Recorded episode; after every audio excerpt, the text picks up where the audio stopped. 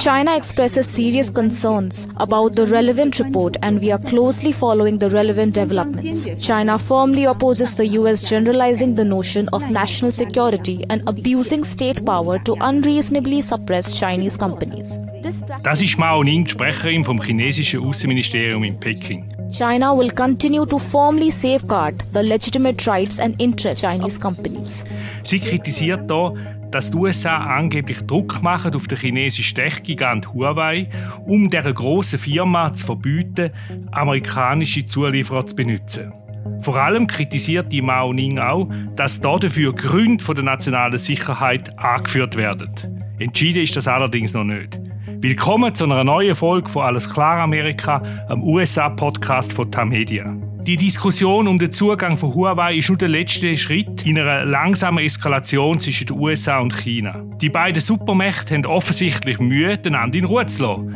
Neben der wirtschaftlichen Konfrontation ist natürlich Taiwan ein Dauerthema, der wichtigste Krisenherd. Aber auch im südchinesischen Meer kommt es zu Konfrontationen zwischen der amerikanischen Marine und der chinesischen Marine. Eigentlich ist die Regierung Biden ziemlich beschäftigt mit dem Krieg in der Ukraine, respektive dem Umgang mit Putin und Russland. Die viel größere Herausforderung aber ist China. Gewisse Leute sagen auch, Russland, das ist ein Gewitter, China ist der Klimawandel. Was kommt da auf uns zu? Wo stehen die Beziehungen zwischen China und den USA heute? Was sind die Pläne der Regierung Biden? Und wo stehen die Republikaner, insbesondere der Präsidentschaftsbewerber Donald Trump? Und bleibt der kalte Krieg kalt?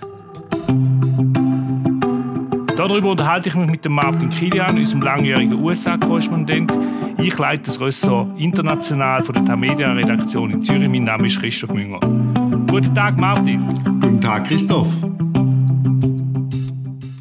Martin, wir haben jetzt hier eingangs gehört, dass USA den Zugang von Huawei zu amerikanischer Technologie einschränken Worum geht es da genau?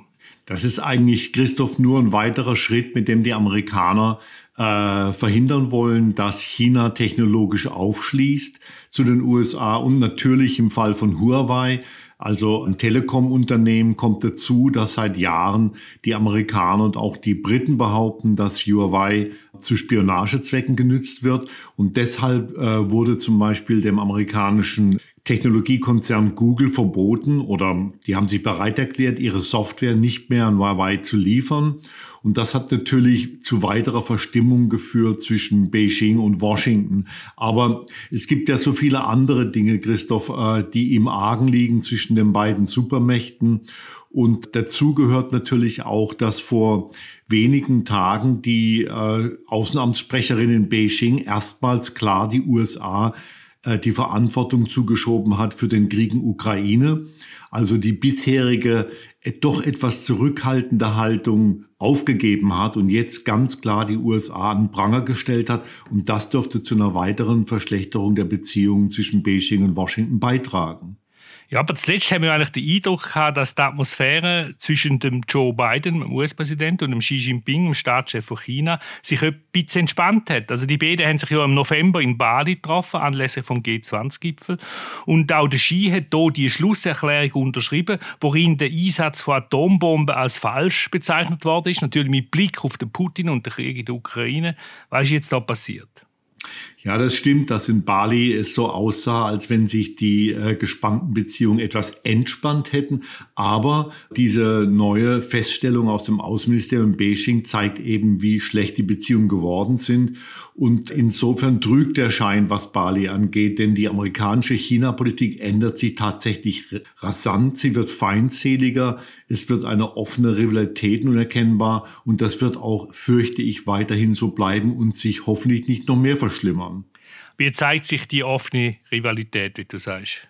Naja, Christoph, äh, wirtschaftlich ganz klar, also sowas wie Googles Weigerung, diese Software weiterzugeben. Dann ist natürlich hier in den USA sind mittlerweile staatliche Institutionen dran, TikTok zu verbieten. Also, dass zum Beispiel an bestimmten Unis TikTok nicht mehr genutzt werden darf, ja.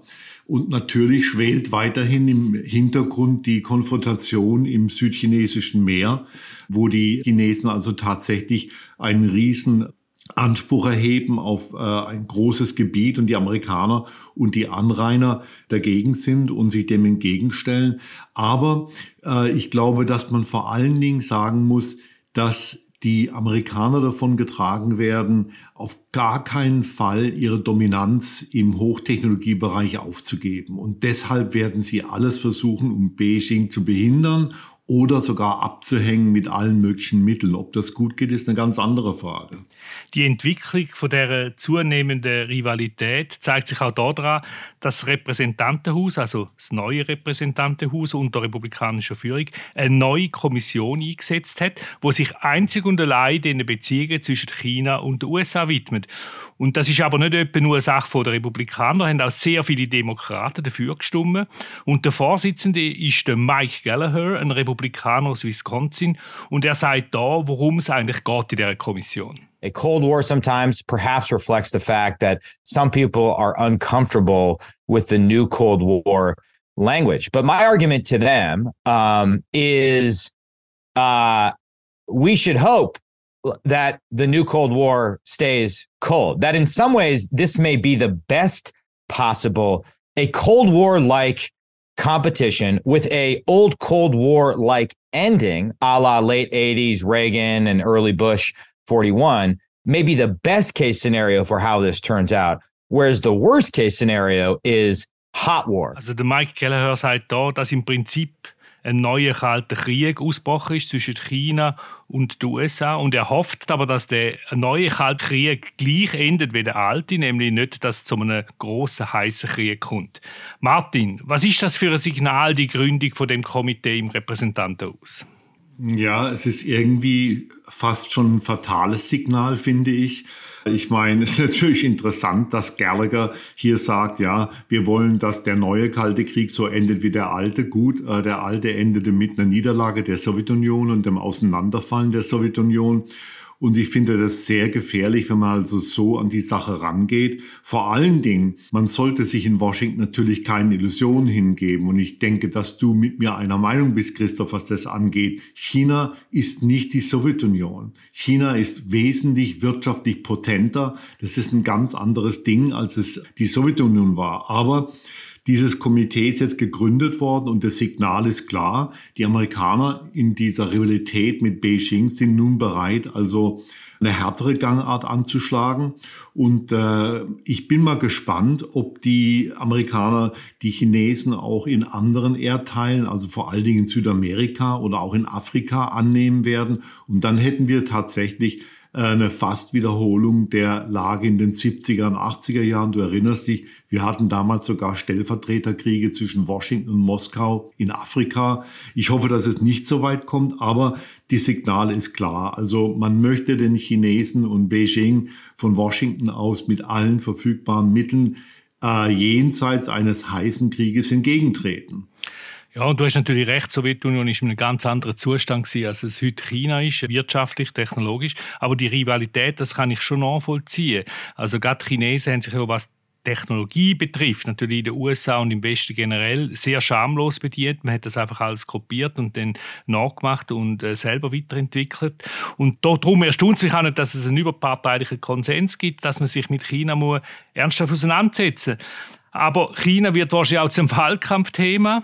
Äh, mit Blick auf 2024, Donald Trump, der ja zurück ins Weiße Haus, hat schon mal ein Zeichen gesetzt. China is buying up our country, while corrupt Democrats and rhino-type politicians in Washington have been spending trillions of dollars on the Green New Deal nonsense, foolish foreign wars, and providing lavish benefits to illegal aliens from all over the planet.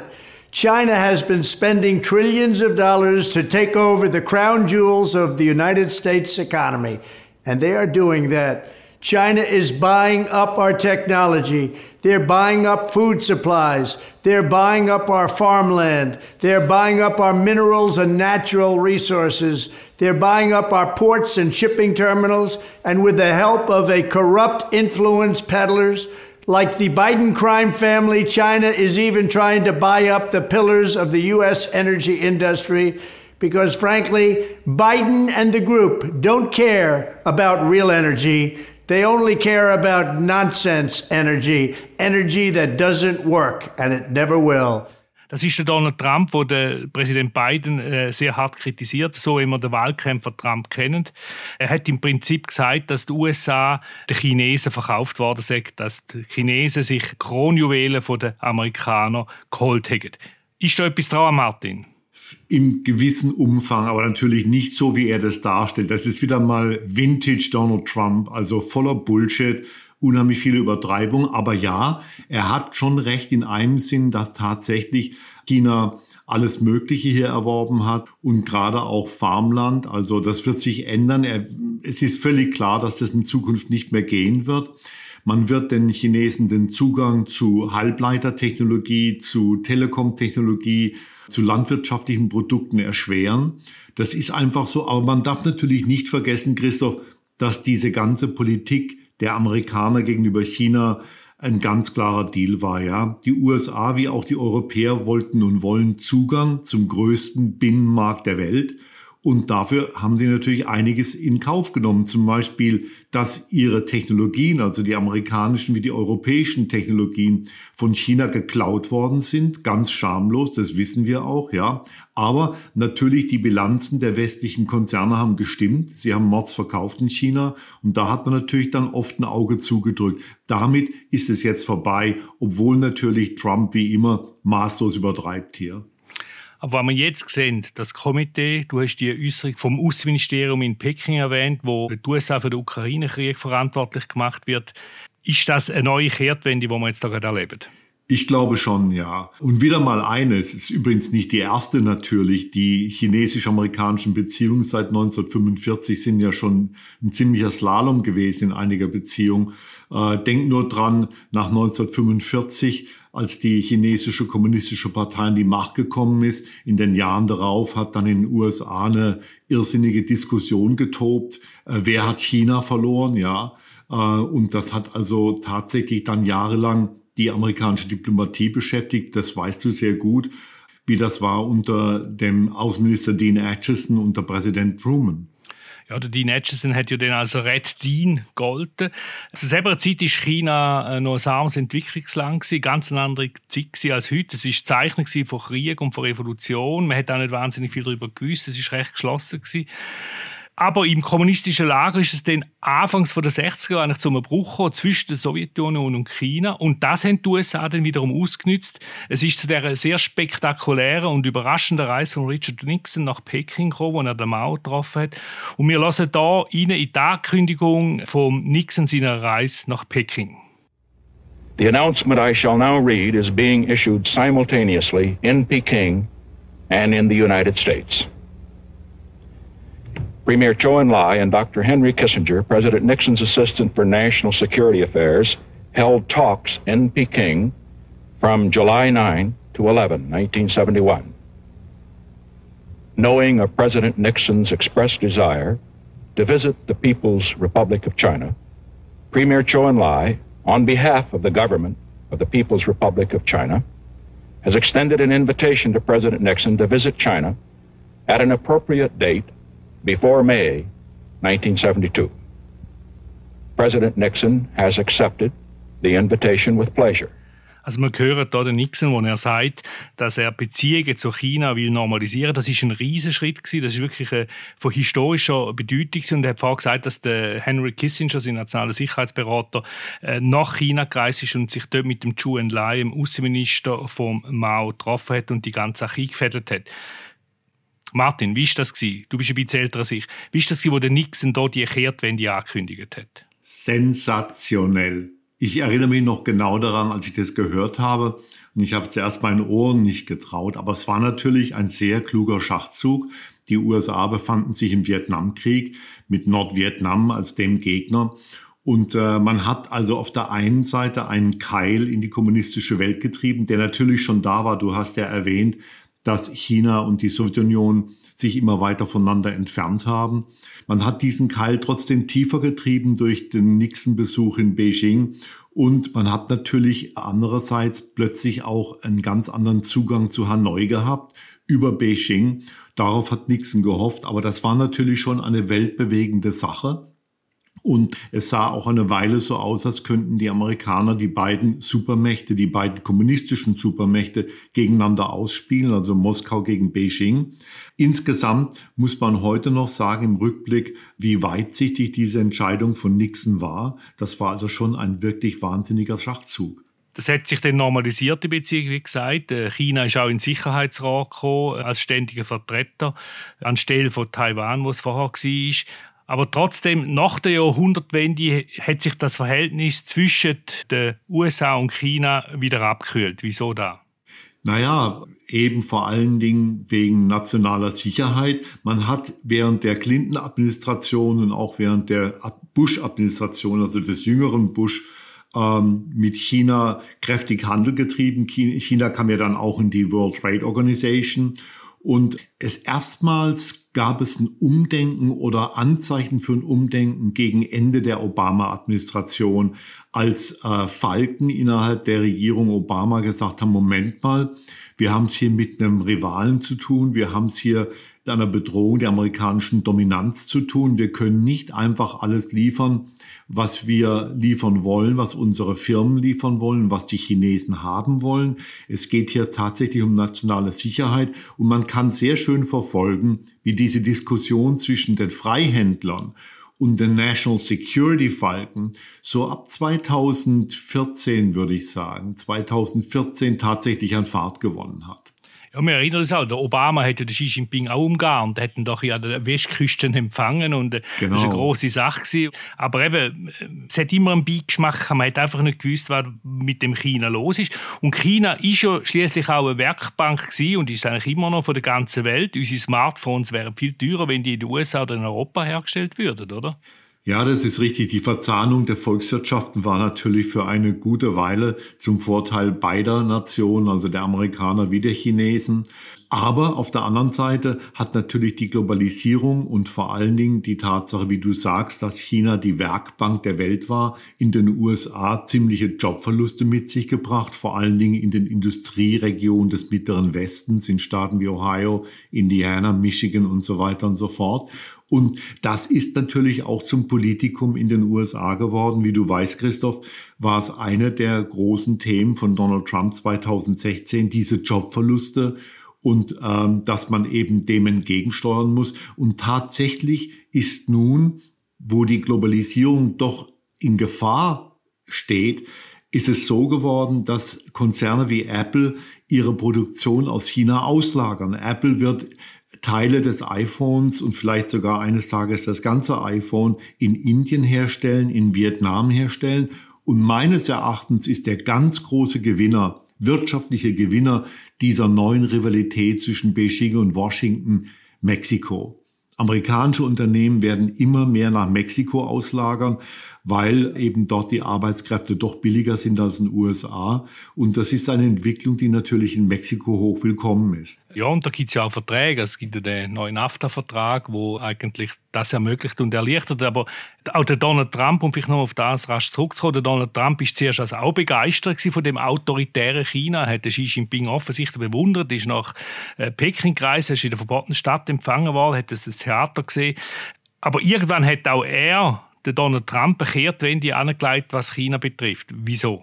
Ich glaube eben, dass es schon wegen dieser Jobverluste war, einerseits und andererseits eben auch, weil Trump in seiner Administration Falken hatte, wie äh, seinen Handelsbeauftragten Robert Lighthuser oder Peter Navarro, die beide darauf gedrungen haben, dass man China eben als Feind sieht und nicht einfach als Handelspartner. Es gab dann innerhalb der Trump-Administration ziemliche Auseinandersetzungen. Auf der einen Seite war Handelsminister äh, Wilbur Ross, der also wie bisher weitermachen wollte mit China. Auf der anderen Seite die Falken und schlussendlich Trump selber, die China als Rivalen erkannt haben und eben auch wegen der Jobverluste im Mittleren Westen nicht mehr so wie bisher weitermachen wollten. Christoph, du darfst nicht vergessen, es waren diese Leute, die ihre Jobs verloren haben, wegen der Deindustrialisierung im Mittleren Westen die Trumps treueste Wähler geworden sind. Und dem hat er natürlich dann Rechnung getragen. Und äh, man muss auf der einen Seite sagen, ja, Trump hat äh, diese Kehrtwende eingeläutet. Er hat Strafzölle verhängt, die natürlich wir alle, die amerikanischen Konsumenten, bezahlt haben letztendlich. Aber auf der anderen Seite, während der vier Jahre von Trumps Präsidentschaft haben amerikanische Unternehmen immerhin 800 Milliarden Dollar mehr in China investiert. Und dann ist noch Pandemie gekommen. Genau, das war natürlich dann die ganz große Sache als die äh, Trump-Administration öffentlich gesagt hat, sie misstraut den chinesischen Erklärungen für den Ursprung der Pandemie. Und es gab dann, wie du weißt, diese Theorien, die bis heute nicht ganz widerlegt sind, dass das Virus aus einem Labor in Wuhan entwichen ist. Und Trump hat ja dann auch ganz frech gesagt, also es dreht sich hier nicht um ein Virus, sondern um das China-Virus. Also Covid-19 war auf einmal das China-Virus und das hat natürlich zu einer weiteren Verhärtung gerade auf der amerikanischen Rechten gegenüber Beijing beigetragen. Und was passiert jetzt, 2023? Naja, jetzt ist wirklich Umdenken angesagt. Und wenn man sich anguckt, was die beiden Administrationen in ihren ersten zwei Regierungsjahren gemacht hat, dahinter verblasst natürlich das, was Trump gemacht hat. Also die Biden-Administration hat eine klare nationale Sicherheitsstrategie, der zufolge den Chinesen der Zugang zu gewissen Hochtechnologien verwehrt werden soll.